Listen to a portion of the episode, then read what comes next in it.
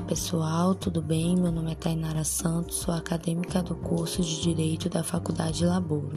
Sejam bem-vindos ao podcast de hoje, onde iremos discorrer sobre o tema classificação bens jurídicos, quanto à sua consultibilidade, os bens consumíveis e inconsumíveis. O conteúdo foi baseado no livro de Carlos Roberto Gonçalves, Direito Civil 1, esquematizado, ano 2016.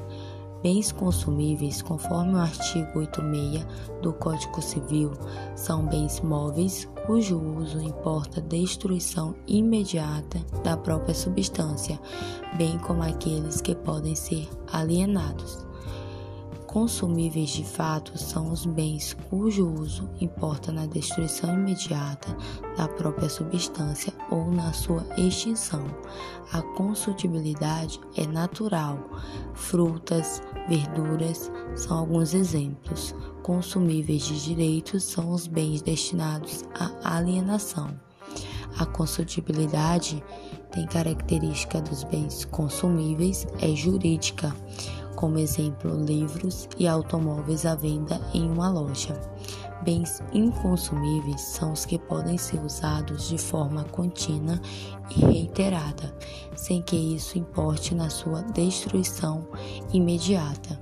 Os bens inconsumíveis caracterizam-se pela possibilidade de retirada de suas utilidades, sem que seja atingida a sua integridade. Clovis Bevilacqua, jurista renomado, está de acordo que há coisas que, segundo seu destino, são consumíveis ou inconsumíveis, como os livros, que nas prateleiras de uma livraria são consumíveis por se destinarem à alienação, e nas estantes de uma biblioteca são inconsumíveis porque aí se acha que serem lidos e conservados. Espero que tenham gostado. Até mais. Tchau, tchau.